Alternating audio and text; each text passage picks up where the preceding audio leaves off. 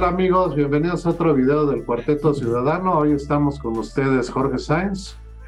Buenas noches. Y Rafael de Pina. Hoy los temas de actualidad, por supuesto, todos tienen que ver con la Sedena y el ejército mexicano. No dejes de escuchar completo este video.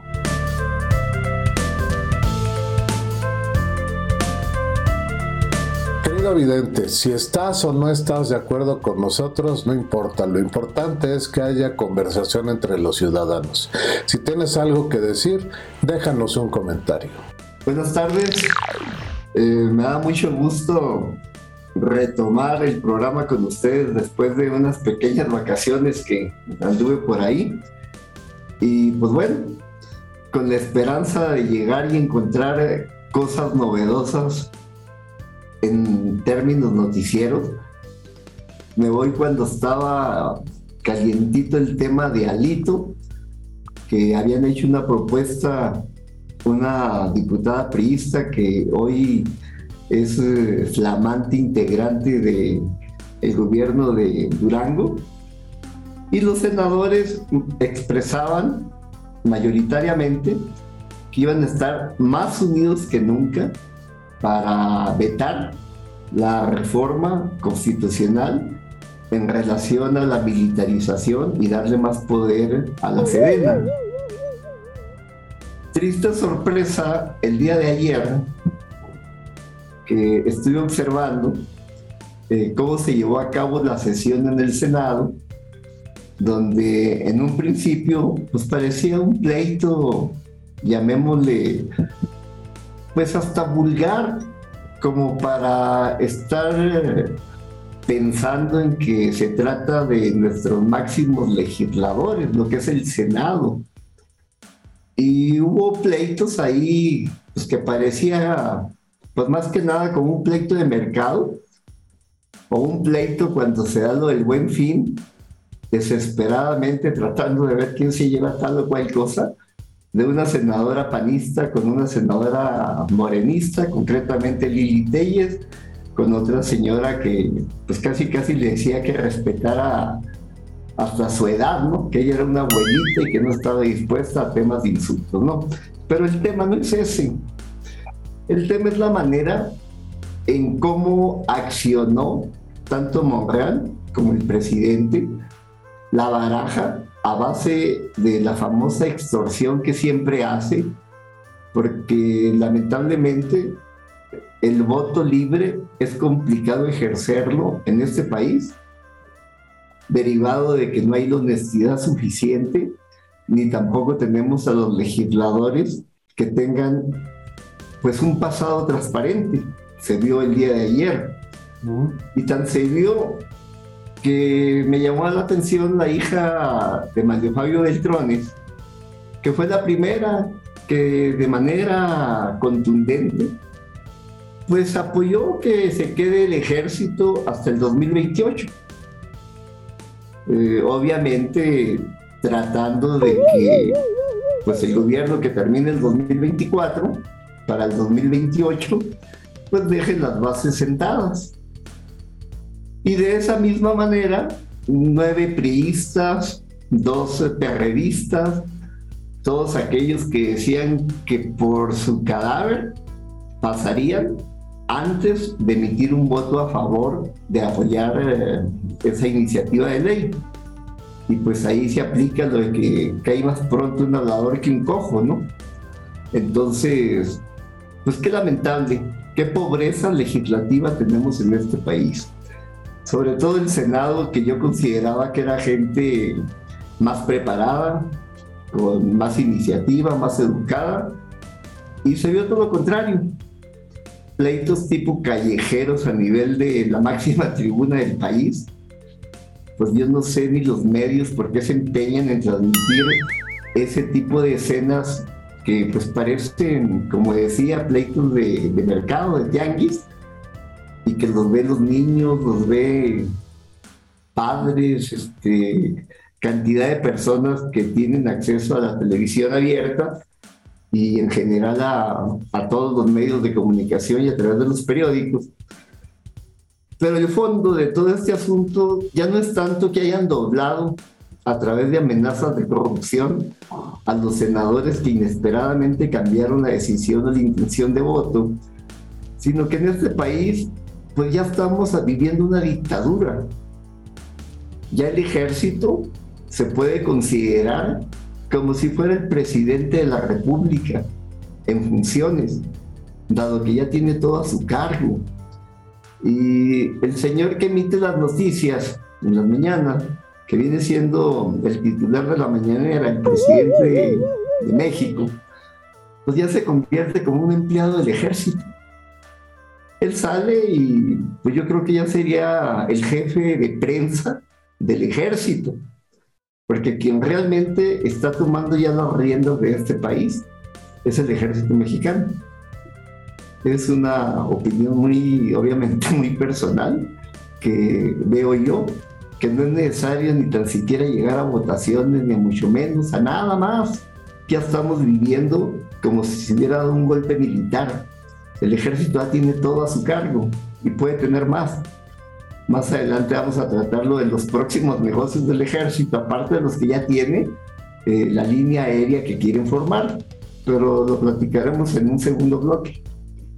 Sí, fíjate que has tocado muchos puntos muy interesantes. En primer lugar, eh, el aspecto de que pues, es fácil presionar a muchos de los políticos de oposición actualmente, dado su negro historial de corrupción y de cosas extrañas que han ejecutado cuando han tenido el poder, ¿no? Principalmente pues, al líder del PRI pero también, por ejemplo, a personajes como Mancera, ¿no? Eh, Mancera la semana pasada gritaba a los cuatro vientos que él era enemigo de la militarización del país y que esa reforma no iba a pasar, ¿no? Y ayer votó a favor. Y no solo él, de los tres senadores que tiene el PRD, dos votaron a favor. Y hoy eh, que iba manejando en la autopista, tuve que salir de la ciudad a atender un tema personal. Eh, iba escuchando una entrevista que le hizo Gómez Leiva a, a, Mancera y Mancera decía, no, no, no, yo era contrario, pero como logramos poner una serie de frenos o de requisitos de información para que esto procediera, pues entonces cambié mi voto, ¿no? Esos requisitos dicen que cada seis meses el gobierno le va a informar al Senado cómo va el tema de la seguridad pública, es decir, absolutamente nada. Eso están obligados a hacerlo ya, Tal vez no el ejército, pero sí la presidencia de la República. Entonces, la verdad es que oyes unos argumentos muy, muy estúpidos, ¿no? Por otra parte, y igual al rato platicamos del tema de las elecciones del 2024 para rematar el programa, Jorge. Eh, yo veo que la cohesión de una posible alianza opositora pues ya, ya se perdió, ¿no? Y específicamente lo digo por el PRI. El PRI tiene 13 senadores en la Cámara. Una senadora decidió mejor irse a Perisura a comprar en lugar de ir a la Cámara. Tres senadores eh, votaron en contra y los otros nueve votaron a favor. Eso te quiere decir que el futuro del PRI en manos de Alito es convertirse en un satélite de Morena, como lo hemos comentado en programas desde años anteriores, ¿no? Ese es el gran peligro que tenía el PRI y cómo están formados sus cuadros. Entonces, pensando en eso, yo creo que la alianza opositora, la verdad, tiene un futuro muy complicado. En primer lugar, porque no hay forma que entre los partidos se crean que van a cumplir los compromisos que puedan establecer, ¿no? Especialmente si son incapaces de mantener la disciplina de sus senadores o diputados en las votaciones, que es lo que le da fuerza a un partido. Si cada diputado o senador vota de acuerdo a su conciencia, pues los partidos pierden sentido, ¿no? Yo por eso nunca me he afiliado a un partido, porque soy incapaz de aceptar que me den línea en todos los temas. Yo analizo cada tema y opino eh, y acabo haciendo lo que creo que es correcto de acuerdo pues, a toda mi creencia, formación, experiencias, etcétera. Para ser miembro de un partido, especialmente un representante popular, pues tienes que aceptar que de repente el partido te va a decir, vota por esto aunque no estés de acuerdo. Yo creo que eso en el PRD y en el PRI claramente ya no existe. Lo que pasa es que eso también lo venía pensando en función de que quienes tenemos interés de que de alguna manera nuestro querido México siga con el progreso que en su momento, o la inercia de progreso que se traía y que se ha presentado un gran retroceso, para efecto político, creo que ya únicamente va a haber dos partidos, Morena, el PRI y todos sus satélites paleros que tiene, que son como 15 partidos, y sería el otro que sería el PAN y Convergencia. Esa es la óptica que yo observo, que puede ser el contrapeso que realmente represente una oposición. Porque el PRI como partido, todo lo malo pues ya se ha comentado. Es lo mismo que hace Morena, se lo ha llevado. Es un partido lleno de las mañas, de las prácticas viejas que se tenían y que no creo que van a cambiar por ningún motivo. Significa pues de que la opción que tenemos los ciudadanos, ahora que nos toque ejercer nuestro derecho y obligación de votar, es tener nada más dos alternativas. Yo me olvidaría de que hay 15 opciones de voto porque no es cierto, únicamente va a haber dos. Porque el PRI definitivamente se ha visto desde Peña Nieto para acá que ha sido un partido que pues ya no pudo capitalizar nada de todo el esquema que durante cerca de 70 años, y si nos alejamos un poquito, pudieran ser años que gobernó con, una, con unas prácticas pésimas este país y que ahora las está retomando su nuevo aliado máximo, o más bien su nuevo jefe, que es Morena. Ahora, la versión de, toda la gente que nos critica, los famosos este, bots o granjas de bots Chaira, pues ya no nos van a tener que decir hijos del PRIAM, ya van a tener que decir hijos de... No, porque eso es lo que siempre argumentan. Pues somos hijos del PRIAM, que ya no recibimos chayote, que X, Y, Z, ¿no? Y, y pues ahora, pues vaya, pues vamos a ser hijos nada más del PAN. Así que por favor eliminen la palabra PRI. Acuérdate que estos son unos hipócritas de primer nivel, empezando por López Obrador. La mayoría de los dirigentes importantes de Morena son del PRI. Ahí se formaron, ahí empezaron. Y te voy a mencionar a dos nada más, López Obrador y Monreal. Hay muchos otros, pero esos dos vienen de aquí. Entonces, es una hipocresía absoluta de estas gentes. Eh, los chavos está bien que no entiendan, o sea, están chavos, son ignorantes los que le van al observador y entonces no se acuerdan o no saben, porque no estaban vivos, que cuando surgió la corriente democrática del PRI a finales de los ochentas, que es lo que a fin de cuentas derivó en Morena, era una pelea entre priistas era una morena entre los priistas que querían que siguiera el modelo que tenía Echeverría López Portillo, básicamente, contra los neoliberales, que en ese momento les decían los tecnócratas, ¿no?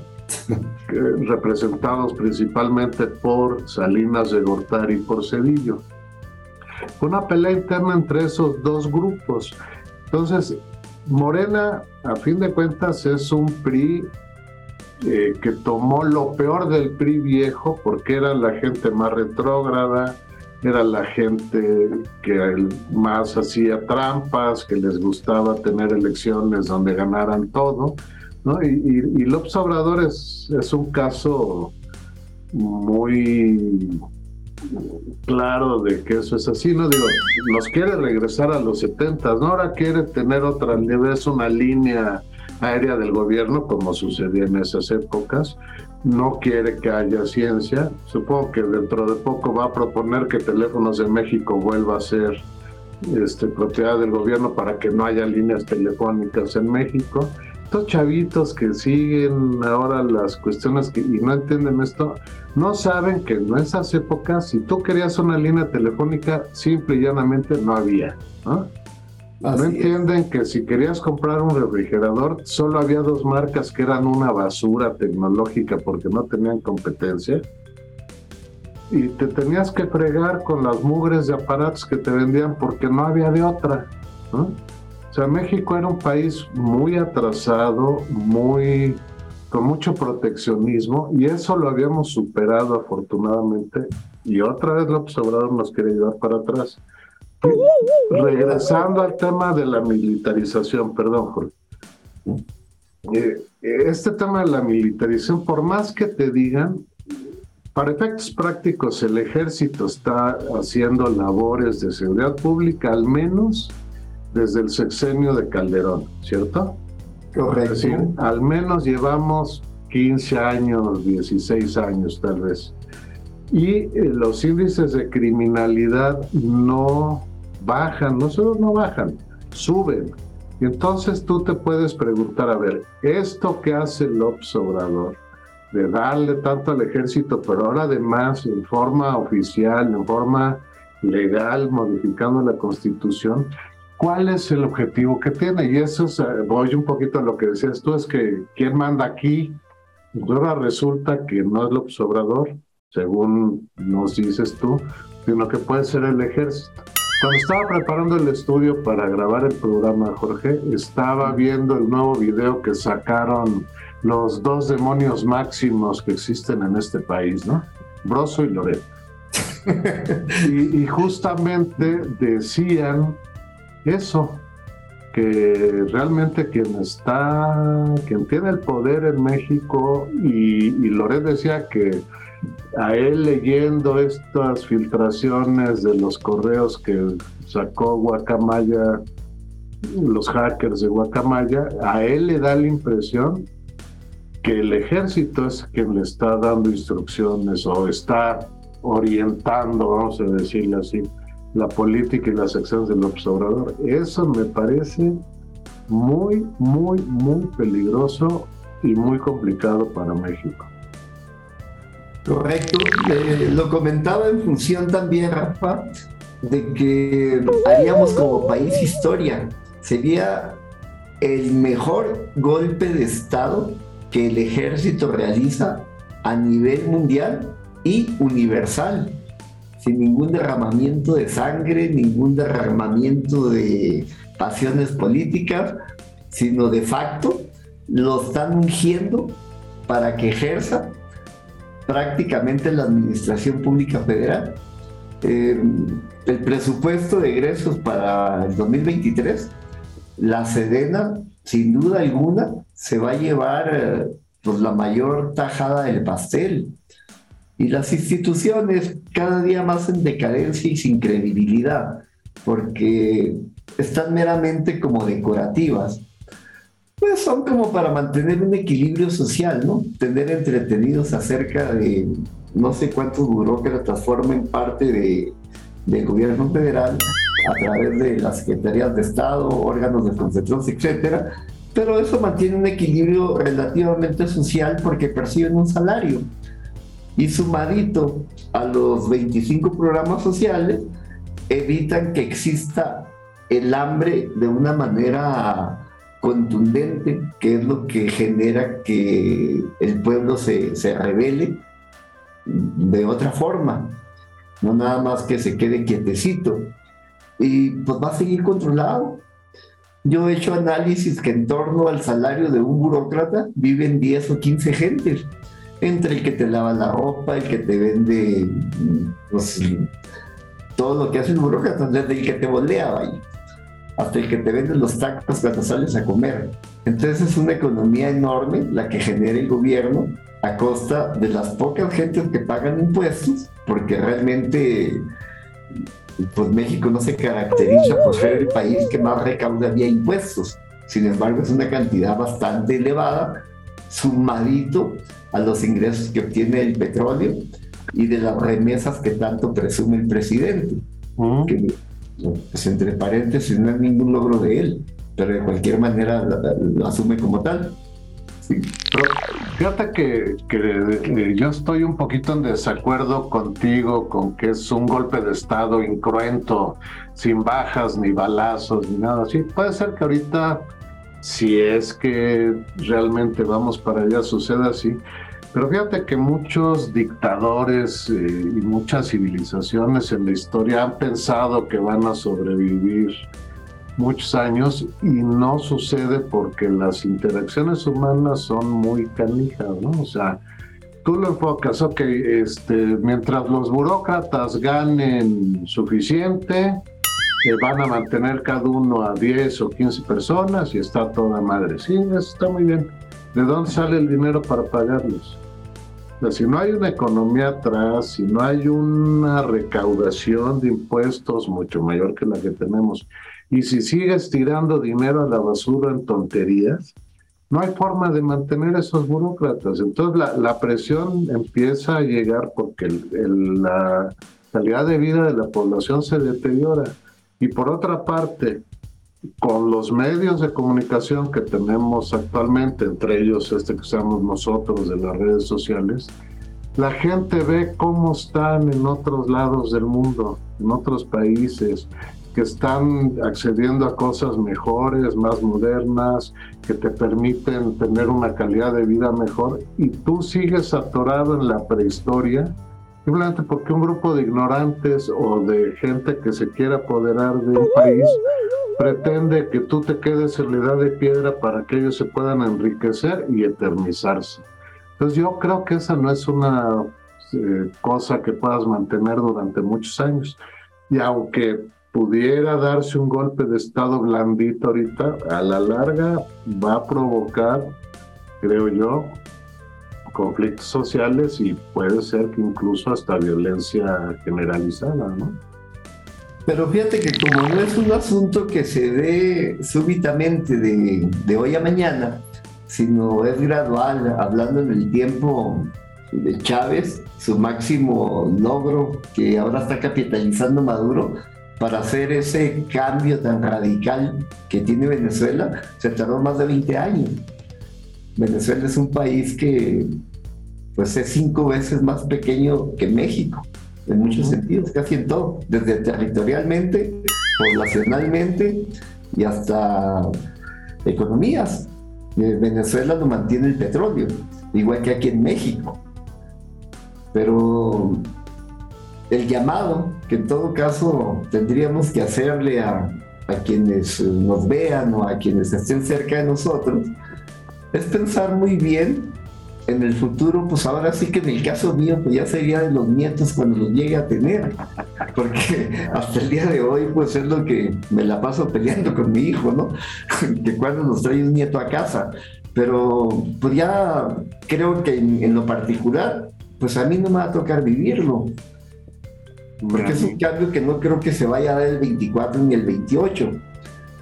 Lo que vamos a ver va a ser enorme cantidad de arbitrariedades que se están dando, cometiendo, y la población pues, tranquilamente observando, sin decir nada, no hay ninguna oposición real. Y fíjate que quisiera ya también entrar en materia con ese famoso hackeo que en la óptica que yo estoy analizando el hecho, pues va a ser el último distractor de, de nuestro máximo presidente que está en Palacio Nacional. Va a ser un distractor permanente día tras día porque van a dosificar esos archivos tan grandes que según los expertos en informática hablan de que es como si se robaran pues 1800 películas de alta definición o hackearan 10 millones de canciones. Es una cantidad enorme. Y así como se van a ir filtrando los datos de, pues hoy salió ya de que el ejército va a tener una línea aérea, va a ser noticia durante una semana, eh, salió lo de la salud del presidente, que estuvo hospitalizado, que hicieron un cateterismo, que le hicieron N cantidad de, pues vaya, de atenciones médicas, ojalá se mejore, pero el tema es de que va a ser el distractor ya permanente.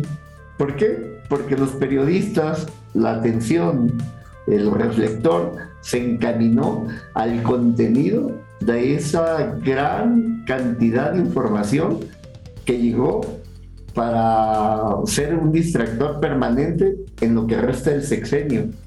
Yo creo que ya eh, en lo que nos van a entretener, eh, así cuando mucho van a ser las elecciones del próximo año, todos los días filtrando informaciones. Eh, nos llamó la atención ahora la salud del presidente. Él, como es su estilo, dentro de las 90 mil mentiras que lleva en la mañanera, eh, pues agréguenle una más, ¿no? Sí, efectivamente, para mí eso forma parte de una más de las mentiras eh, que, a, las que nos tiene acostumbrados, porque pues es de que pues, cualquier se enferma y más personas de, de la edad del presidente que es como de nuestra edad. Ya estamos en la edad en que eres hipertenso, tienes diabetes, problemas de próstata, etcétera, lo que sea, como resultado de la vejez. Como lo dijo hoy en la mañana nuestra jefe de gobierno y próxima presidenta, según ella, de un señor eh, que en un caso muy mediático asesinó a su esposa y dijo, murió de vejez. Y ya con eso quedó bien tranquila. Entonces yo no sé la señora qué edad tenga, pero pues bueno, ella de una manera hasta cierto punto peyorativa, eh, pues la vejez antes era considerada como símbolo de sabiduría en algunas tribus y aquí la vejez la toman como el deterioro y casi casi eh, la etapa terminal de una persona. Eh, ahí sí creo yo que fue una falta de respeto de nuestra jefe de gobierno, ¿no? Al decir, murió de viejito, dije, ah, que toda madre. Pero pues bueno. Pues sí, lo que, lo que yo no sé es por qué esperas otra cosa de la Sheinbaum o cualquiera de estos personajes que, nos gobiernan, ¿no? Pues ayer una diputada del, de Morena subió a sus redes sociales un video muy orgullosa porque le está dando sexo oral a alguien y lo sube a las redes sociales y lo presume. Esa es la calidad de este tipo de gente, ¿no? O sea, e, es, de una vulgaridad, de una ignorancia para todos los temas. Y, esa ignorancia y esa soberbia de como ganaron una elección, creer que tienen todo el poder, que lo van a tener mucho tiempo y que saben cómo hacerlo y que nadie les puede decir, es una soberbia que nos va a llevar al precipicio, pero en ese proceso nos van a llevar a todos al carajo, ¿no? Yo coincido contigo, ni tú, ni Javier, ni Carlos, ni yo vamos a volver a ver que nuestro país empiece a regresar, porque nos vamos a tardar, creo yo, muchos años en recuperar lo que ya habíamos logrado.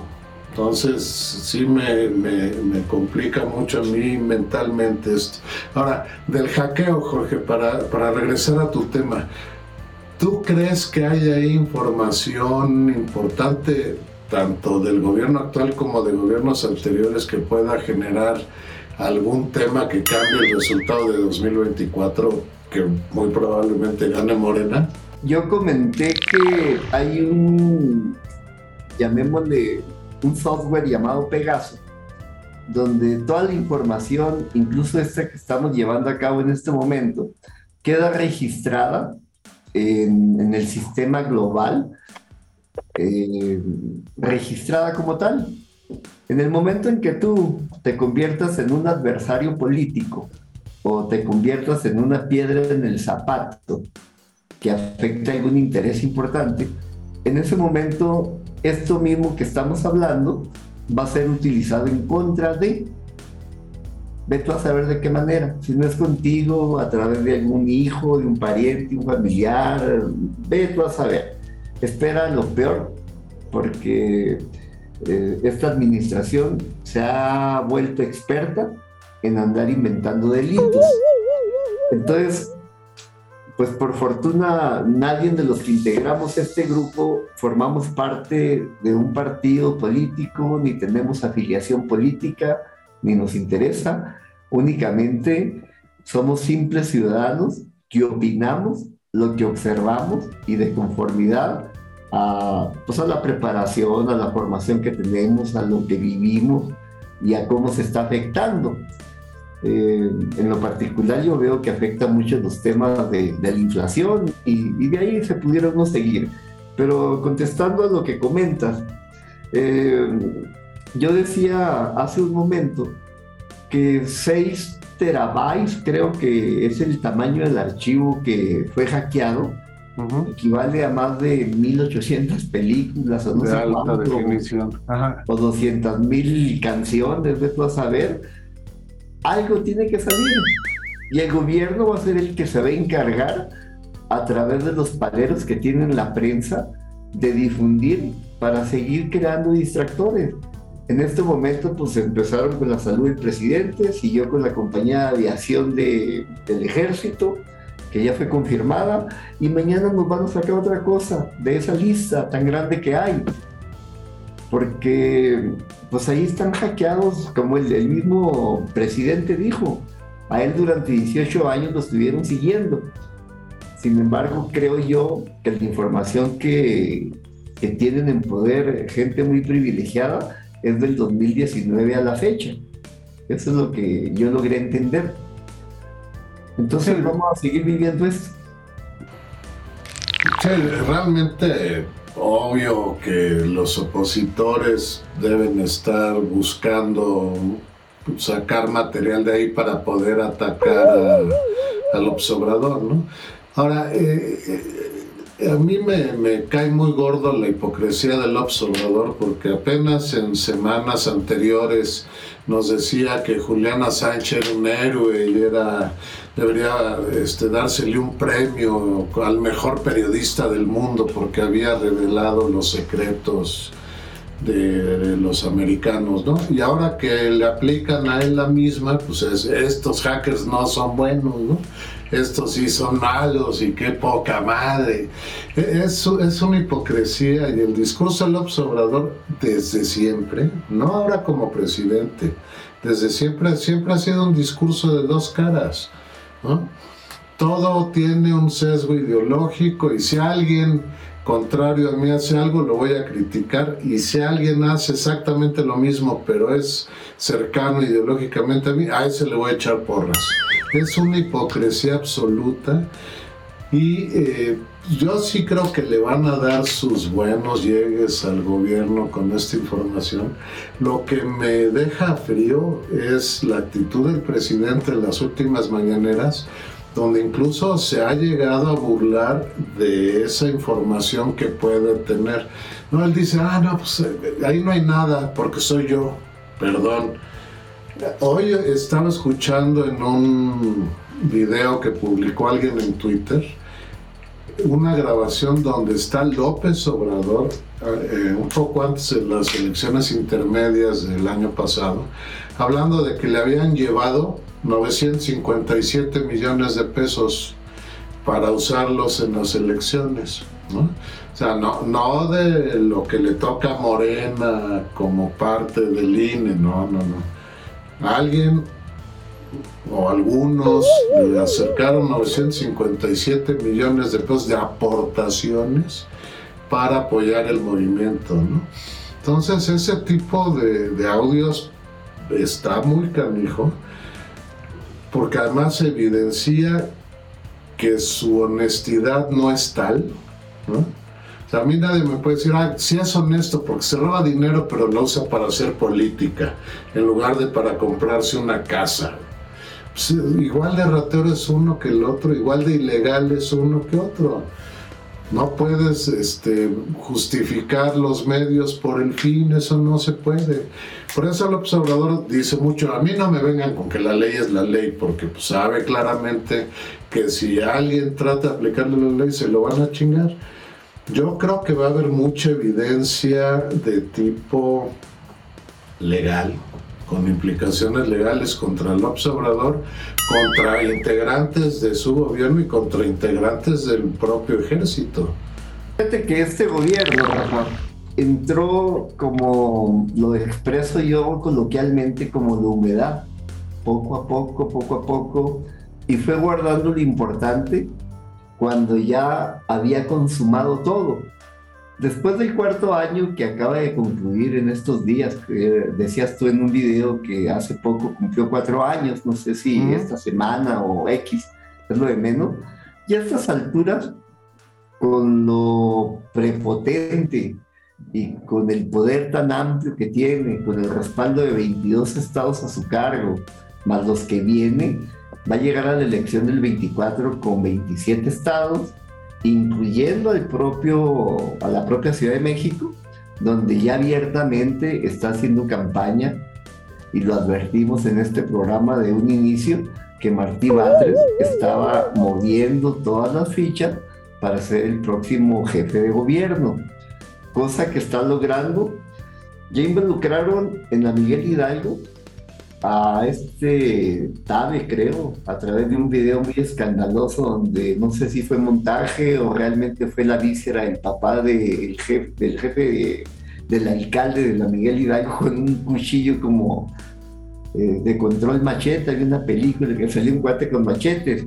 Eh, al cuate de la Benito Juárez, que es el que más pintaba como para ser el próximo jefe de gobierno este, y la verdad tiene muy bien la delegación Benito Juárez, eh, pues ya lo están acusando del cártel inmobiliario.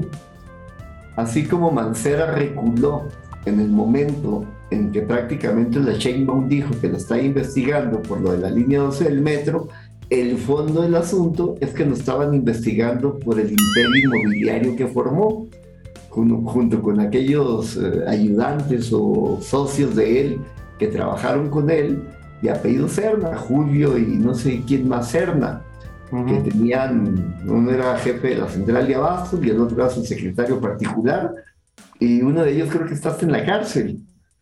Pero Mancera si le dan una buscadita y una rascadita a su patrimonio, al igual que todos, al igual que todos los senadores que declinaron para apoyar a Morena, eh, pues ahora pues prácticamente está muy claro de que tú puedes ser un asesino, un ladrón o lo que tú quieras, pero nada más dices, fíjense, aquí traigo mi credencial de morena y te dan inmunidad diplomática. Eso es un tema que a mí me tiene muy sorprendido. No es posible que Alito, después de que le documentan 182 millones de pesos en obras de arte, en cosas tipo el Partenón, no sé si recuerdo, Rafa, cuando encontraron el de a, Durazo, el de Durazo, claro. que tenía un WC de oro. Entonces, este, que fue motivo hasta de análisis psiquiátrico, psicológico, a ver qué significaba defecar en un WC de oro. Entonces, pues al menos, agarra un, un Mustang clásico y lo hace mesa de billar, pues digo yo, ¿Qué significará eso? Significa que son nacos, son nacos con un chingo de dinero, cabrón. Efectivamente eso significa. No sé si te tocó ver las imágenes que tomaron y eso que ya había retirado él porque obviamente le dieron el pitazo de que sacara lo, no sé qué cuadro retiró de su casa. A lo mejor, eh, pues vete a saber, ¿no? Hay, hay personas que lavan mucho dinero comprando arte. Un Van Gogh, pues tú lo sabes perfectamente, anda arriba de 120 millones de dólares en una subasta. Eh, Gustav Klimt, en sus cuadros que tiene ahí del beso y otros que por ahí tiene, pues andan subastándose arriba de 130 millones de dólares. Y si tú lo puedes que ahí en una pared, pues es muy complicado que alguien distinga que hay ese monto por ahí guardadito, ¿no? Un Picasso, etcétera. ¿Mm? Este tema va a dejar encuerada a mucha gente, pero para nosotros los ciudadanos que no somos partidistas y que ni somos del, del PAN, del PRI, del Morena, no, no somos de nadie, somos gente que piensa, que analiza en cada momento las cosas y que expresa su opinión o su preocupación la verdad es que da miedo ver el asco que son los políticos en este país. En muchos países lo son, ¿no? Tampoco te voy a decir que México es la excepción y que hay rateros en Estados Unidos, en España, y la verdad es que mucha gente se dedica a la política para hacer dinero y para generar mucho poder o concentrar mucho poder. Entonces, eso no me, no me espanta, pero el grado de cinismo, de, la corrupción aquí, donde no hay, o sea, no hay a quien eh, poder agarrar que digas, bueno, este, como decía el presidente municipal de Tlalnepantla, creo que fue el que dijo, no, bueno, yo sí robo, pero poquito ni siquiera encuentras muchos de esos. Por lo más que te digan, bueno, sí, robo, pero poquito. No, estos cabrones se despachan con la cuchara grande. Ahora, por cierto, va a salir un libro sobre el observador y su manejo del efectivo, eh, del cash, que por cierto ya lo compré en en Amazon. Estoy esperando que en cuanto salga me llegue. Lo va a desnudar totalmente como muchos de nosotros sospechamos que es. O sea, sus seguidores, por supuesto, no son críticos en absoluto, pero las preguntas que hemos hecho muchos de nosotros durante años es saber, este cabrón, perdón, el señor presidente de la República, ¿de qué vivió 12 años? Sin trabajar, viajando por todo el país, organizando un movimiento político y luego otro movimiento político, porque primero estuvo con el PRD, luego organizó Morena. Y esto lo va a poner eh, de cuerpo completo y va a destrozar su halo de honestidad. Ahora, los chairos no lo van a aceptar y por supuesto ningún chairo va a leer el libro, ¿no? El tema, como siempre, Jorge, es cómo hacer que suficiente gente en este país logra entender que si bien todos son una bola de rateros, algunos tienen mejores intenciones y están tratando de que el país avance conforme va avanzando el mundo, ¿no? Eh, de tratar de ser más justos, de tratar de tener un gobierno controlado a través de organismos autónomos, de elecciones libres, de mantener al ejército en su lugar eh, de promover eh, investigación, de promover ideas modernas como la apertura energética, por ejemplo, o como la modificación educativa que había hecho Peña, donde francamente bajaba el sindicato del poder de la educación. El tema también es que, ok, votamos contra Morena y luego, ¿por quién votamos? O sea, eh, especialmente están desaparecidos y, una de las cosas peores que le puede uno reclamar a, Peña Nieto justamente es este esta cobardía que tuvo él como presidente porque llegó un momento en que decidió entregarle el país al observador, supongo que para protegerse él y proteger a sus intereses y a sus amigos y le entregaron el poder al observador, le entregaron las elecciones.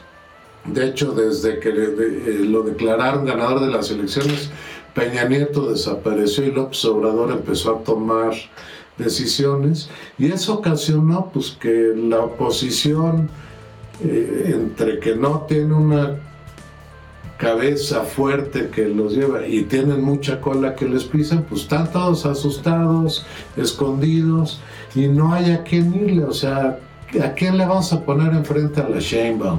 Porque tú dices, no, según ella va a ser la candidata. Yo no tengo la menor duda de que va a ser la candidata. Está, hoy está ya muy claro.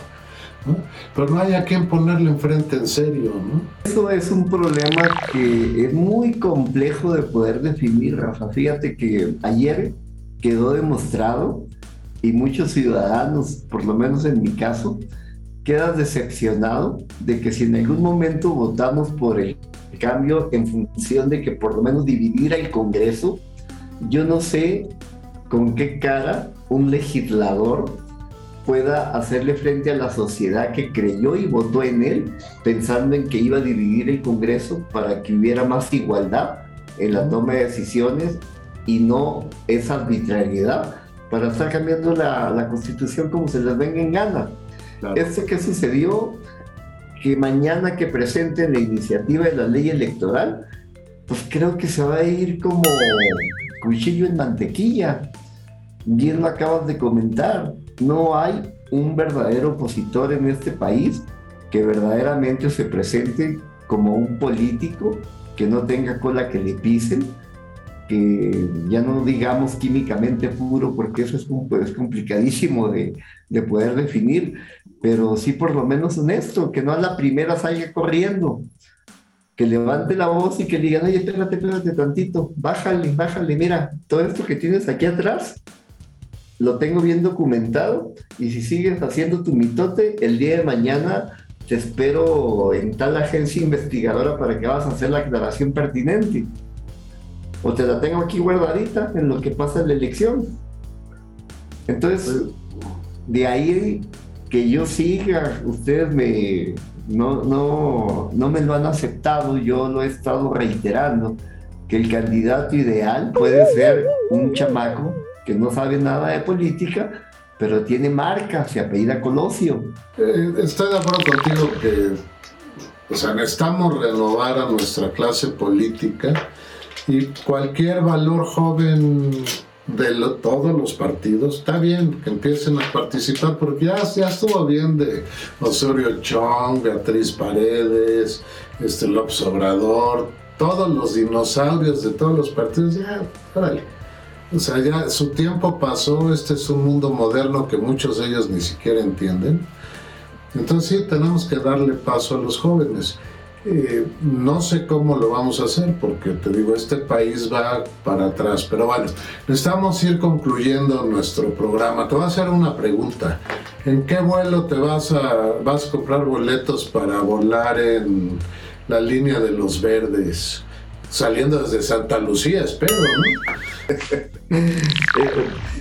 pues mira, de resultar cierto, pues ya prácticamente pues ¿qué faltaría que controlar el ejército? Pues nada más Pemex, ¿no? A nivel ya de que lo administrara como tal y que administrara Comisión Federal de Electricidad. En este momento la están cuidando, pero no se hacen cargo del presupuesto. Oye, pero, pero puro mal negocio, A ver, el, el, aeropuerto de Santa Lucía es un fracaso económico y no hay forma de que deje de serlo, ¿sí?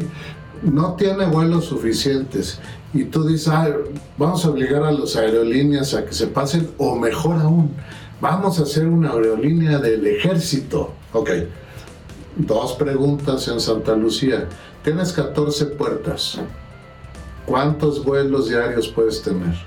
Un avión llega y está hora y media, dos horas entre que aterrizó de un vuelo, lo vuelven a llenar y despega, al menos dos horas.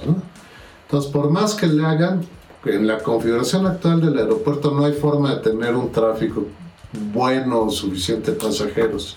Dos, sigue siendo un problema llegar a Santa Lucía o salir de Santa Lucía. Entonces, esos negociazos del ejército que dicen que van a usar sus utilidades para las pensiones de los militares, pues yo no lo veo. Santa Lucía no es negocio. El tren Maya no va a ser negocio ni de milagro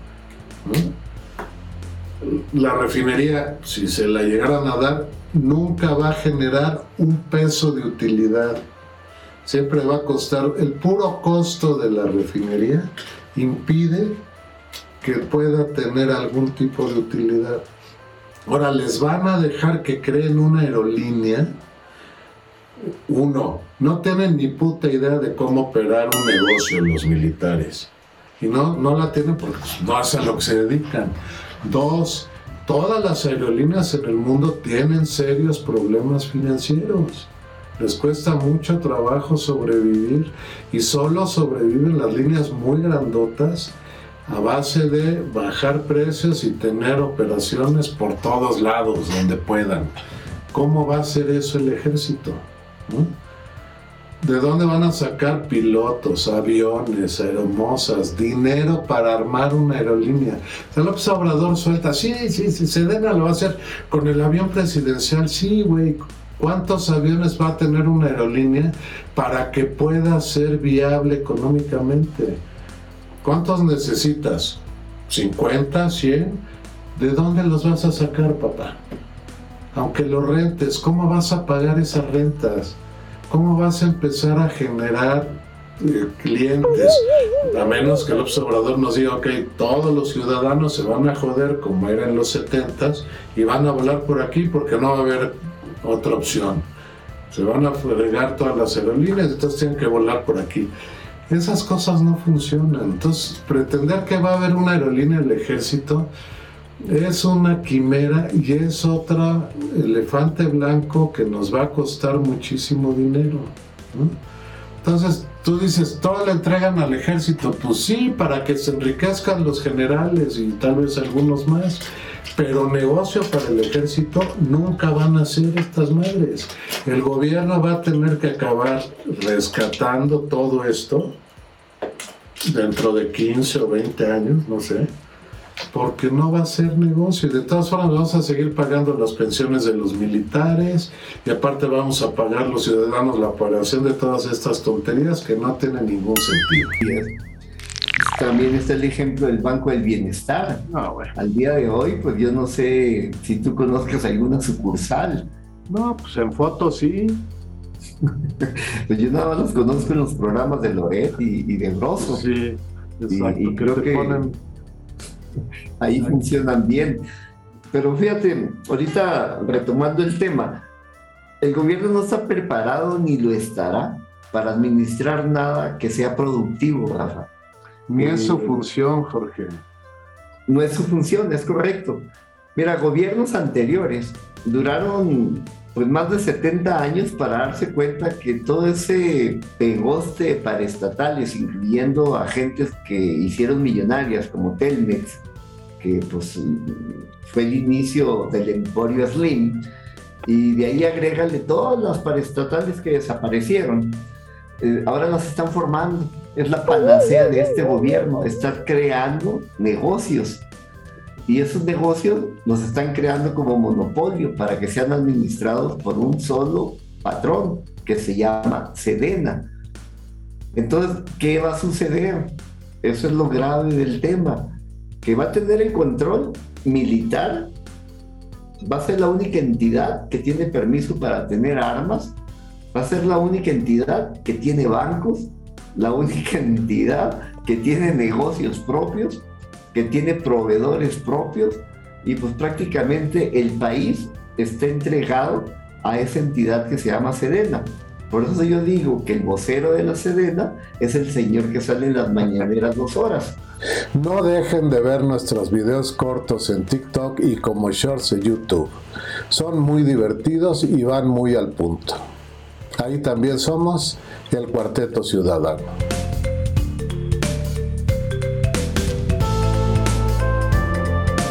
Este, pues vamos a dar por terminado el programa. Yo, estoy pensando que necesitamos la alegría y el buen humor de Javier y Carlos porque nos vimos muy darquetos, tú y yo, y muy pesimistas con los temas, pero bueno, muchas gracias por haber estado con nosotros, Jorge Sainz. Buenas noches, mucho gusto nuevamente. Mi nombre es Rafael de Pina, hasta la próxima.